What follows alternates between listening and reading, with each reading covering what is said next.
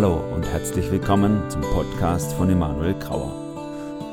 Ich wünsche mir sehr, dass in den nächsten Minuten Jesus dir durch die Bibel begegnet, denn hier geht's um Jesus.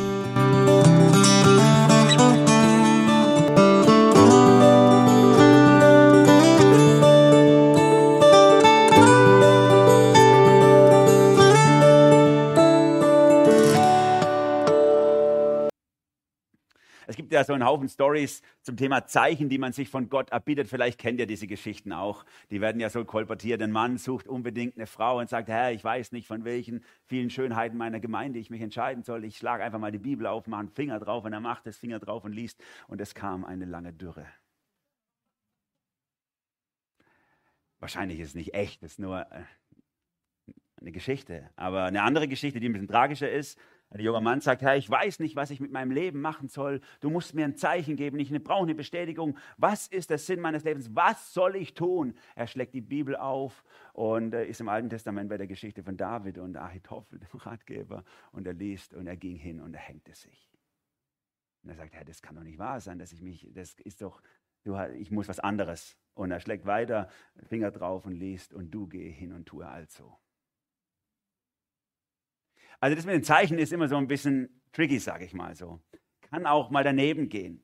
Und trotzdem gibt es viele Leute, vielleicht fast alle, die ich kenne als Christen, die auch mal so einen Moment haben, wo sie sagen, ja, ich brauche mal ein Zeichen. Ich weiß nicht, was für einen Beruf ich nehmen soll. Äh, ich, es gibt so viele Möglichkeiten in unserem Land an Berufen. Ich weiß nicht, ich schreibe einfach mal 20 Bewerbungen und die erste, die zurückkommt, das soll die sein, die, den Platz, den du mir ausgesucht hast. Ne? Und die schnellste Personalabteilung ist dann der Wille Gottes für das eigene Leben.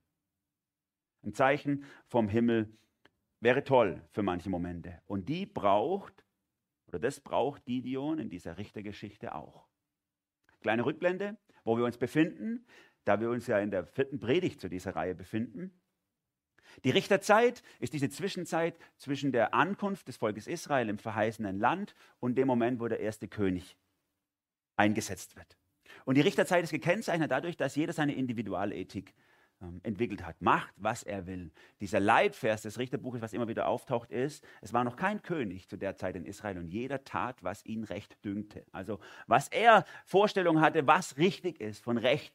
Und es war eine Zeit der großen Not, immer wieder Feinde weil, sind eingefallen, weil die Menschen Gott verlassen haben. Und dann musste Gott immer wieder Richter erwecken, Herrscher, die Recht sprechen von Gott her, die wieder Frieden reinbringen ein Bild, wie wir in der ersten Predigt gehört haben, auf Jesus, diesen Friedefürst, unter dessen Schutz wir unsere eigenen Wege verlassen können und Recht und Gerechtigkeit finden.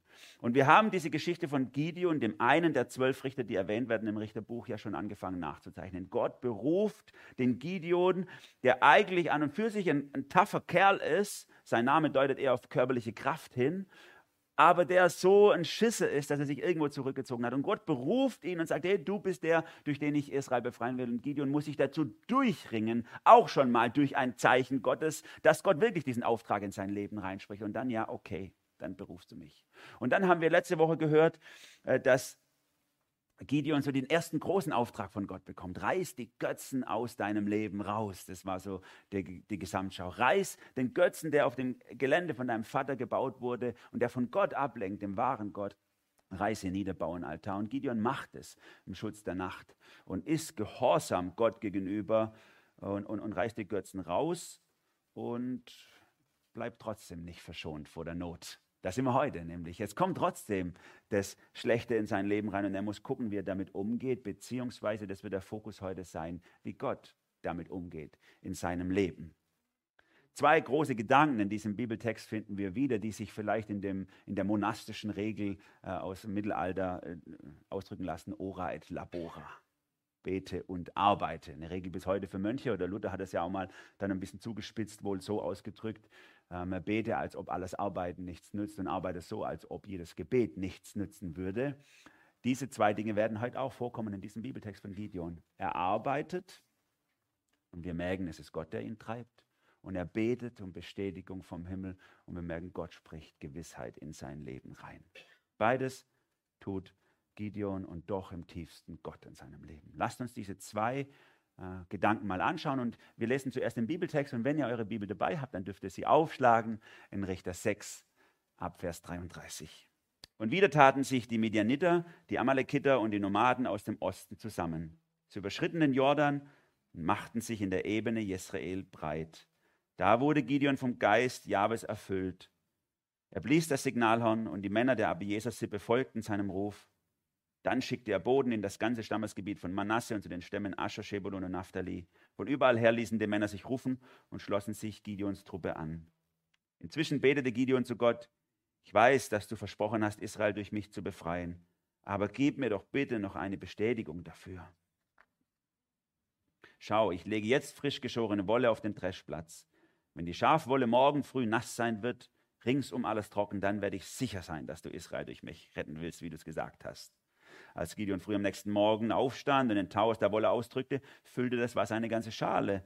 Doch Gideon betete noch einmal zu Gott, sei mir nicht böse, wenn ich dich noch ein einziges Mal um ein Zeichen bitte, lass es mich doch noch einmal mit der Wolle versuchen und lass sie morgen früh trocken sein, aber ringsum alles nass vom Tau. Gott erfüllte ihm auch diese Bitte in der kommenden Nacht. Die Wolle blieb trocken und der ganze Boden war nass vom Tau. Das sind die zwei, oder das ist die Geschichte, in der, die wir uns heute anschauen. Und der erste Gedanke, den wir hier sehen können, ist die Not, die wieder reinkommt. Bitte, ja genau. In der Not handelt Gott an dir. In der Not handelt Gott an dir, so habe ich es genannt mal. Da heißt es, und wieder taten sich diese ganzen Stämme auf und, und kämpften gegen Israel. Gideon hat doch eine Entscheidung für Gott getroffen. Gott hat ihm doch ein, ein Zeichen, ein Ziegel gegeben. Du gehörst zu mir, ich habe dich erwählt, ich habe dir einen Auftrag gegeben. Und Gideon hat doch hat doch Gehorsam gezeigt, indem er dieses Götzenbild aus seinem Leben, den Götzen aus seinem Leben entfernt hat und nur noch Gott nachfolgen wollte und es auch noch, äh, sagen wir mal, mit Nachteile in Kauf nehmen musste von den Leuten drumherum, die das nicht verstanden haben, warum er das gemacht hat. Er war doch treu. Worum kommt es jetzt trotzdem alles wieder in sein Leben? Warum kommt die Not trotzdem? Hat Gott es nicht, hat es war das nicht genug, was er getan hat eigentlich?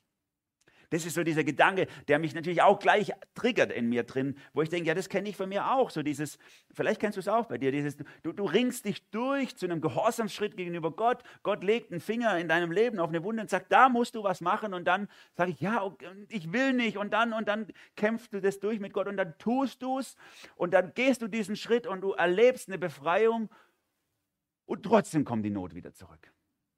Also ich denke da an so eine klassische Situation, du kämpfst mit bestimmten Sünden in deinem Leben, die wie so eine Sucht in deinem Leben sich ausbreiten und du weißt nicht, wie du damit umgehen sollst. Und Gott sagt, hey, bekennt es. Geh in die Seelsorge, geh zu jemand, breite das aus ich möchte da an dir arbeiten und, und du brauchst ewig, bis du dich dazu durchringst. Ich kenne das aus meinem Leben und du ringst dich dazu durch und du gehst rein und du gehst in die Seelsorge und du erlebst, dass jemand dir Freiheit zuspricht und das Vergebung zuspricht. Und es ist ein wunderbarer Moment, dieses, ja Gott, ich habe den Götzen aus meinem Leben gerissen. Und dann kommt die Versuchung trotzdem wieder. Oder vielleicht hat Gott mit dir auch den Götzen der Bitterkeit und der Unversöhnlichkeit aus deinem Leben gerissen. Du hast gemerkt, wie du deine eigene Mutter, deinem eigenen Vater oder irgendjemand anderes nicht vergeben konntest und wie du so eine Bitterkeit in dir gesammelt hast wegen dem, was die so falsch gemacht haben im Umgang mit dir. Und Gott sagt, hey, das ist wie so ein Götzenbild in deinem Leben. Du musst es rausreißen und abhauen und, und du hast es, du hast es irgendwann getan. Du hast dich dazu durchgerungen und hast es aufgearbeitet vor Gott, vor einem Seelsorger, hast die Bitterkeit losgelassen und, und, und warst gehorsam und dann kommt deine Mutter beim nächsten Treffen um die Ecke und ist wieder genauso. Und dann fliegt es dich wieder an. Und du denkst, ich dachte, das ist vorbei. Es kommt wieder. Und so ist es auch bei Gideon. Es kommt die Not einfach in sein Leben wieder rein. Das Leben ist ein Stück weit, das ist eine Erkenntnis, die mich wichtig geworden ist in meinem Leben. Das Leben ist ein Stück weit Leiden. Das ist einfach eine, eine Tatsache, die wir nicht leugnen können. Es ist Not, die zum Leben dazugehört. Und nur weil wir privilegiert aufwachsen im Westen und bei uns Not relativ spät im Leben eintritt, nämlich dann, wenn die Körperfunktionen langsam den äh, Dienst einstellen, äh, deswegen ist es trotzdem so, dass keiner ohne Not durchkommt.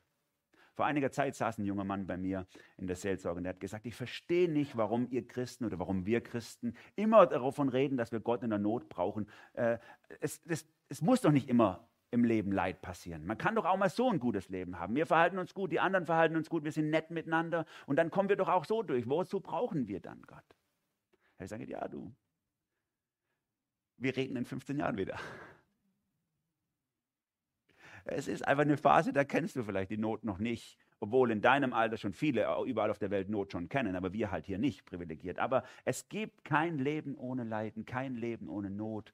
Und auch wenn wir Dinge mit Gott angehen, schützt es dich nicht davor, dass Not in dein Leben reinkommt. Die Frage ist, wie gehen wir damit um?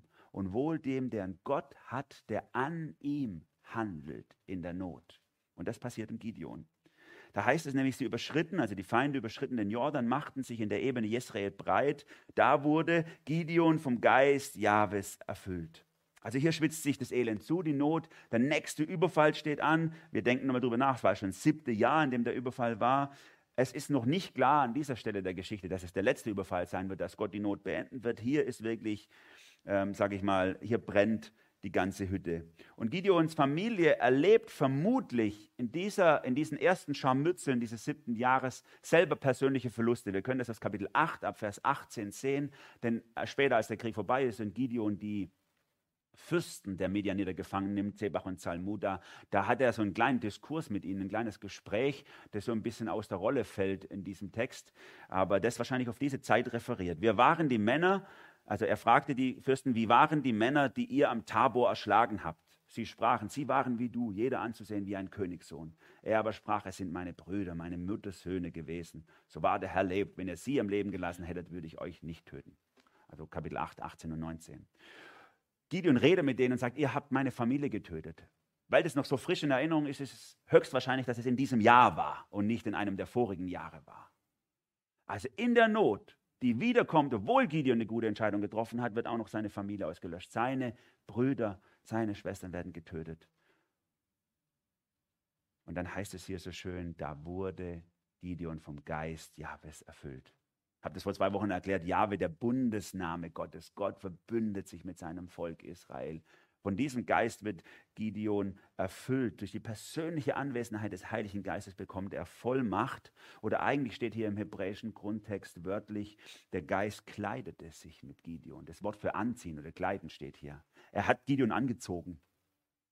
Also nicht nur, nicht der Gideon steht im Mittelpunkt, der Geist erfüllt den Gideon, weil der Gideon so wichtig ist, sondern der Geist kleidet sich mit Gideon. Das ist eigentlich der Fokus dieses Textes, dieses ersten Abschnittes. Und es zeigt, wie auch Inspiration funktioniert, wie Gott Menschen gebraucht, nämlich indem er sie ausfüllt, ganz und gar sie quasi anzieht, wie ein Kleid. Das ist auch übrigens das Bild, das wir nachher im Neuen Testament haben, äh, äh in der Zusammenstellung der Bibel, wie die Bibel entstanden ist. Petrus bringt es in seinem Brief, ähm, Kapitel 1, auf, auf den Punkt, wo er sagt, genau so ist es gewesen. Gott benutzt Menschen und treibt Menschen innerlich an, etwas äh, was von Gott kommt, zu sagen. Das heißt nicht, dass ihre Persönlichkeit ausgelöscht ist. Gideons Persönlichkeit ist ganz und gar nicht ausgelöscht, denn der fällt noch ganz schön in Zweifel mit seiner eigenen Persönlichkeit. Und trotzdem ist Gottes Geist in ihm, die Vollmacht Gottes selber ist da zu sehen. Und das Handeln folgt auf dem Fuß. Wir sehen hier dann, was passiert. Sofort bläst er das Horn und die Männer der Abieses, sie befolgen seinem Ruf. Also es war seine eigene Verwandtschaft. Und die weiter weg, die hat er mit Boden geholt. Dann schickte er Boden in das ganze Stammesgebiet von Manasse, Ascher, Sebul und Naphtali. Und von überall her ließen sich die Männer rufen und schlossen sich Gideons Truppe an. Ganz einfach. Not ist da. Gott handelt an. Gideon, Gott inspiriert. Und dann handelt Gideon und das Resultat stimmt. Die Männer kommen, alles läuft super. Er ruft die Leute, die im Norden von Israel sich befinden, zusammen. Nicht alle, ein Stamm fehlt, der Stamm ähm, Ephraim-Feld, der ist eigentlich vermutlich der mächtigste Stamm gewesen. Und es gibt nachher noch ein bisschen Clinch, weil die dann sagen, hey, warum hast du uns nicht geholt? Wir wollten eigentlich auch dabei sein. Aber die allermeisten holt er hier. Wir wissen nicht, warum die nicht. Vielleicht eine Konkurrenzsituation oder so. Aber, aber der, der Ablauf hier ist so wie eins und eins gleich zwei. Die Not ist da, Gott inspiriert, der Mensch handelt, das Ergebnis stimmt. Passt. In der Not handelt Gott an dir.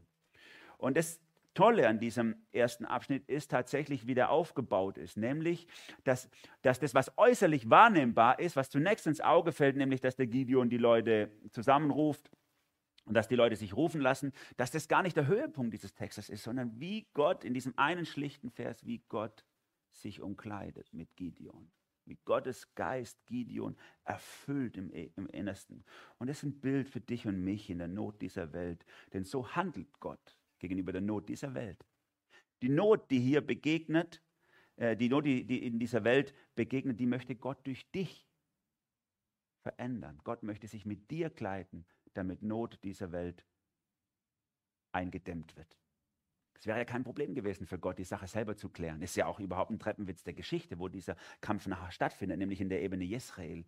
Da, wo am Schluss, am Ende der Zeit, dieser Endkampf auch stattfinden wird, wo, wo, wo endzeitliche Kämpfe stattfinden wird, wo Gott tatsächlich mit dem Hauch seines Mundes, wie es heißt, äh, die Feinde besiegen wird, wo er nicht groß Menschen braucht. Aber an dieser Stelle, in unserer Zeit, in unserer Gegebenheit von Raum und Zeit, benutzt Gott dich und mich, indem er sich auskleidet mit uns, indem er sich umkleidet mit uns, indem er uns ausfüllt und uns gebraucht, um der Not dieser Welt zu begegnen. Und, und das ist die erste Ermutigung, die ich dir mit reingeben möchte hier in diesem Bibeltext oder aus diesem Bibeltext. Mach die Augen auf. Schau, was ist Not in dieser Welt? Was tut Not in dieser Welt? Wo ist Not in dieser Welt? Und dann geh in diese Not rein in dem Vertrauen darauf, dass Gott dich gebraucht, dass Gott sich umkleidet mit dir, dass Gott dich erfüllt in diese Not hinein. Der Witz in dieser Geschichte ist ja, der Gideon hat es wohl gar nicht gemerkt. Gott hat ihn erfüllt. Enger geht's gar nicht mehr, als dass er diesen Begriff nimmt, du, ich zieh dich an wie Klamotte, also enger als meine Klamotten, das kann man ja menschlich gar nicht mehr zusammen sein. Und trotzdem merkt es Gideon gar nicht, dass Gott ihn gebraucht. Denn jetzt in diesem zweiten Gedanken, in diesem zweiten Teil des Textes, da zweifelt er nämlich genau daran, äh, gebrauchst du mich eigentlich wirklich, Gott, bist du wirklich da? Auch wenn Gott dich gebraucht, heißt es nicht, dass du es fühlst, dass du es merkst, dass du so ein heiliges, erhabenes, gebrauchtes Gefühl hast. Sondern Gott tut es einfach. In der Not handelt Gott an dir und manchmal brauchen wir aber eine Extraschleife, damit wir es auch merken, Gott ist wirklich da. Und das passiert jetzt in diesem zweiten Teil. In deiner Not handelt Gott in dir. In der Not dieser Welt handelt Gott durch dich oder an dir in die Welt hinein. Aber dann gibt es eine persönliche Not, wo du drin steckst, wo du sagst, Gott, bist du wirklich da? Bist du wirklich da? Und dann brauchst du diese Gewissheit. Ähm, Friedemann hat es vorher gesagt bei der Taufe, das hat, da hat er auf Luther natürlich referiert, dieses Ich bin getauft, der das eben auch sich immer wieder vorgehalten oder eingeritzt hat, ich bin getauft. Das kann helfen, kann aber manchen auch nicht helfen. Aber es braucht irgendeine Gewissheit, dass Gott da ist, dass ich weiß, er ist da. Und das wird bei Gideon hier deutlich. Inzwischen, Vers 36, betete Gideon zu Gott, ich weiß, dass du versprochen hast, Israel durch mich zu befreien. Aber geht, bitte gib mir doch noch einmal eine Bestätigung dafür. Er braucht ein Zeichen noch einmal. Es tut ihm schon ein bisschen leid, weil er hat ja Gott gerade am Anfang vom Kapitel schon ein Zeichen gegeben. Er will noch einmal. Hat mich gleich an Hermanns Hauskreis erinnert. Ich weiß nicht noch, wer noch Hermanns Hauskreis kennt, die Älteren. Es gab früher mal so eine Musikzeitschrift und eine Jugendzeitschrift, die hat immer so, so fortlaufende Comics gehabt, die hießen Hermanns Hauskreis. Und die haben alles auf die Schippe genommen, was es so im christlichen Bereich gibt an so frommen Sachen. Also zum Beispiel rote Tee und Salzstängelchen zu allen Treffen, die es im christlichen Bereich gibt. Oder, oder, oder. Und unter anderem auch das Thema Zeichen. Da ist also der Hermann, der Hauskreisleiter, er ist Single schon im sage ich mal so, im, im, um, um 30 rum und da gibt es die, die, die Conny und der ist halt verliebt, die ist auch im Hauskreis und er traut sich nicht, sie anzusprechen und sie auch nicht und er will einfach ein Zeichen von Gott, dass sie die ist, die er doch heiraten soll, weil er braucht so dringend eine Frau und und dann sagt er Gott, ich mache mit dir jetzt einfach ein Zeichen aus, wie du, wenn ich jetzt darüber gehe zum Telefon und den Hörer abnehme und das Freizeichen ertöne, dann ist es ein Zeichen, dass sie die ist, die du für mich auserwählt hast. Und er geht zum Telefon und nimmt den Hörer ab und es ist tot. Und er guckt unten und der Stecker steckt nicht in der Wand. Und er sagt, ja, dann kannst du ja auch nicht tun, steckt den Stecker rein. Es tut ein Zeichen von Gott. Sie ist es. Ja, so sind wir manchmal. Ne? Wir brauchen dann noch und wir stecken den Stecker noch rein. Wir bitten Gott um ein Zeichen, ne? wenn die Wolken so und dann Hauptsache es schön wahrscheinlich, damit es auch passiert, weil wir wollen das ja so gerne, dass, dass das passiert. Und Gideon, das finde ich äh, dieses Kuriose, der wird ja dann im, in der Rückschau in Hebräer Kapitel 11, wo die ganzen Helden des Glaubens aufgezählt werden, wird er als Glaubensheld aufgezählt.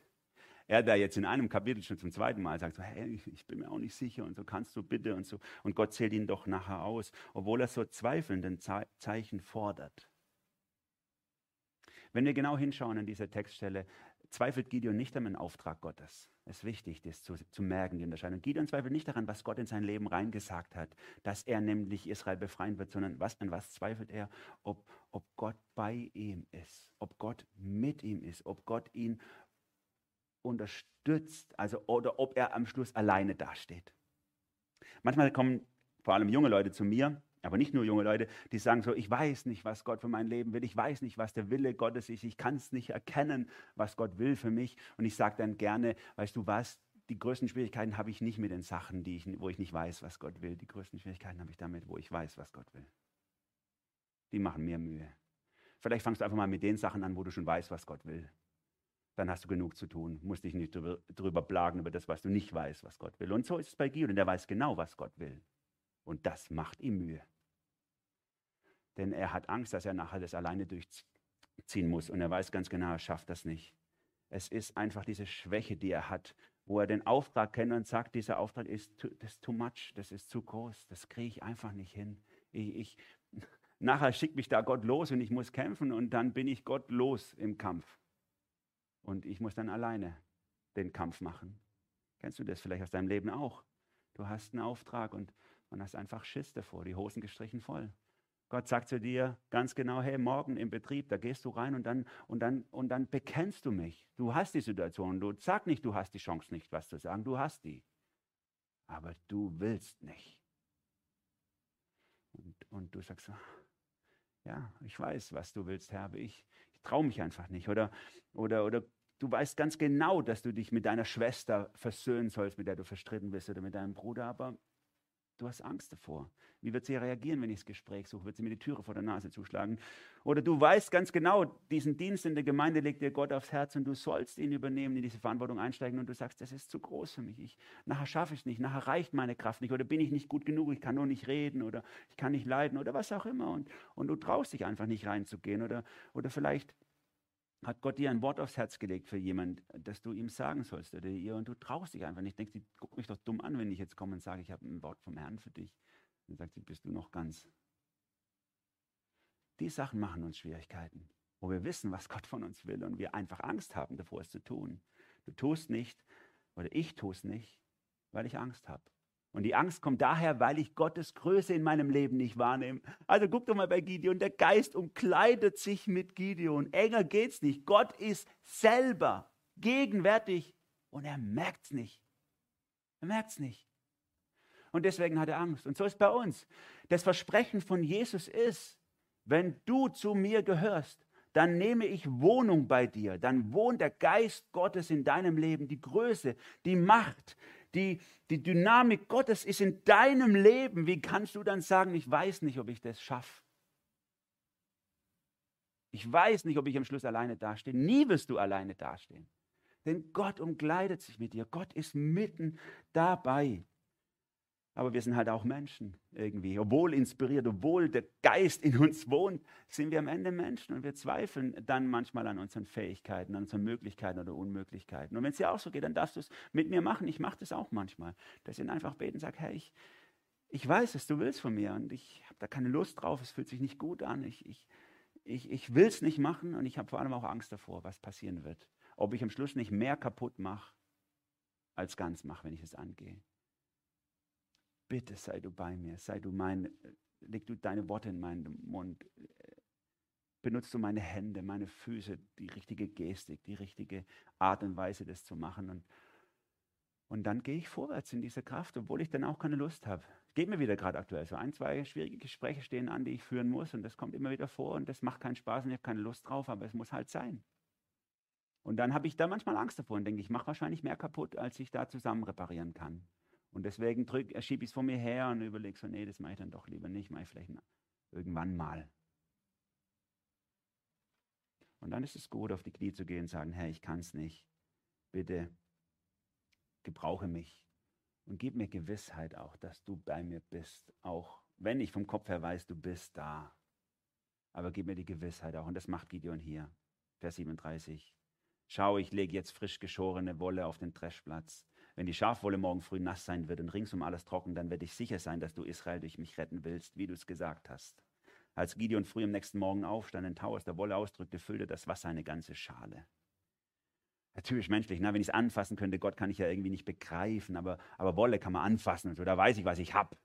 Und so, und dann ist eine gute Idee eigentlich. Ne? Ich nehme dann dieses, dieses Fell und lege das aus und das ist super. Hier kann ich dann nachher die ganze Schüssel voll machen, das ist super, und dann weiß ich. Aber irgendwie hat es doch nicht so funktioniert. Wahrscheinlich stand der Gideon da, davor wie der Hermann in seinem Hauskreis und da kann ja nicht funktionieren, wenn der Stecker nicht in der Wand steckt. So steht er davor und denkt so, ey, war ja, ich war ja dumm. Also hätte ja auch sein können, äh, es hat super viel Tau gegeben, alles hat sich vollgesaugt, aber der Boden war noch warm von gestern und so und dann ist es schneller verdampft, als ich dann draußen war am nächsten Morgen und dann ja, aus, ja ganze Schüssel voll, aber ist klar, kann ja auch, kann ja auch jetzt Zufall gewesen sein, ein natürliches Phänomen. Ähm, deswegen braucht er unbedingt nochmal noch mal ein Zeichen. Und das ist auch typisch für unseren Zweifel, oder? Wenn wir zweifeln, dann, dann, dann, können wir das nicht besiegen, nur weil wir ein Herzchen im Himmel haben oder weil die Personalabteilung am schnellsten war, sondern Zweifel lässt uns ja auch an unseren Sinnen zweifeln. Dann zweifeln wir auch unsere Wahrnehmung, habe ich das richtig wahrgenommen und so. Und dann wollen wir noch eins und noch eins und noch eins. Und manche, die rennen von Zeichen zu Zeichen, ohne jemals loszugehen im Vertrauen auf Gott. Und Gideon bittet um dieses Wiederholungszeichen, Bete noch einmal zu Gott, Vers 39, sei mir nicht böse. Wenn ich dich noch ein einziges Mal um ein Zeichen bitte, lass es mich doch noch einmal mit der Wolle versuchen und lass sie morgen früh trocken sein, aber ringsum alles nass vom Tau. Und dann heißt es so schön hier, Gott erfüllte ihm auch diese Bitte in der kommenden Nacht. Die Wolle blieb trocken, der ganze Boden war nass vom Tau dass, Gideon, dass Gott sich auf Gideon einlässt, ist so fein, so seelsorgerlich. Denn der Gideon, der hat ja gerade sieben, äh, sieben Jahre der Dürre hinter sich. Sieben Jahre hat nichts geklappt, hat bestimmt gebetet und ist nichts passiert.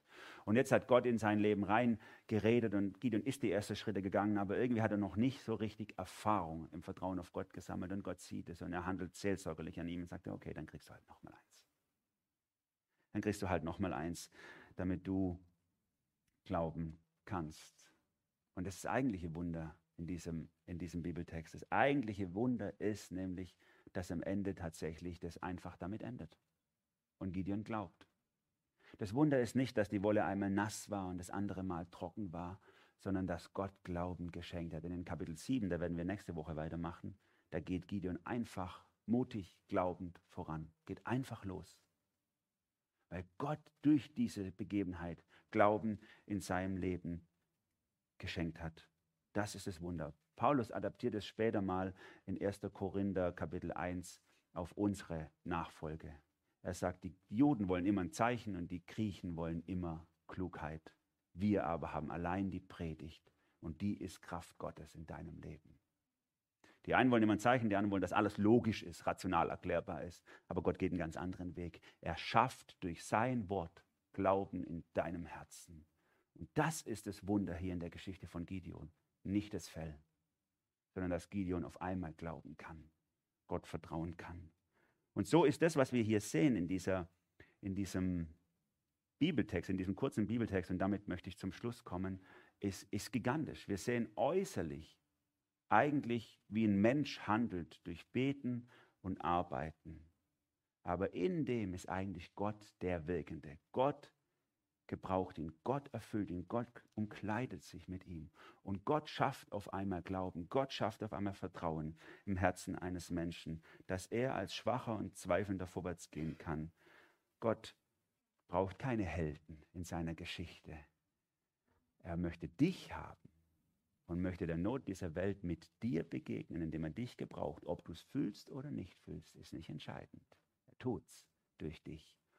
Und wenn du damit haderst und sagst, Gott, ich weiß nicht, bist du wirklich dabei? Bist du auf meiner Seite? Dann möchte Gott auch Glauben und Vertrauen in dir schaffen, dass du merken kannst, ja, Gott, du bist auf meiner Seite und vorwärts gehst. Amen. Lieber Herr im Himmel, wir danken dir von ganzem Herzen für dieses wunderbare Beispiel deiner Größe, das wir bei Gideon hier haben.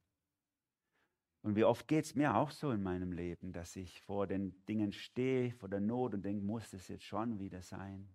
Das brauche ich jetzt auch nicht nochmal. Und dass ich dann auch zweifle an dem, bist du dabei, gehst du mit durch oder muss ich das alleine ausbaden? Ich habe es mir auch eingebrockt.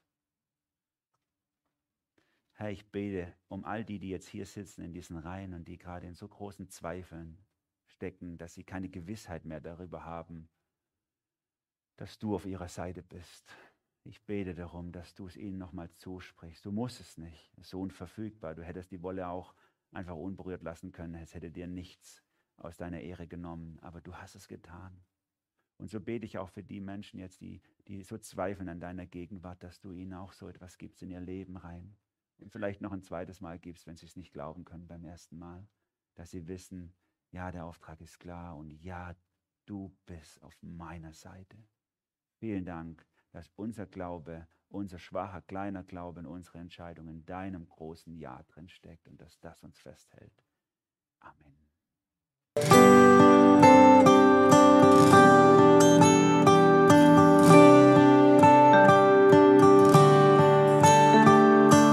Ich hoffe, du hattest eine intensive Begegnung mit Jesus.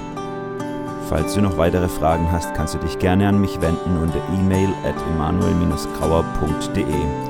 Bleib behütet.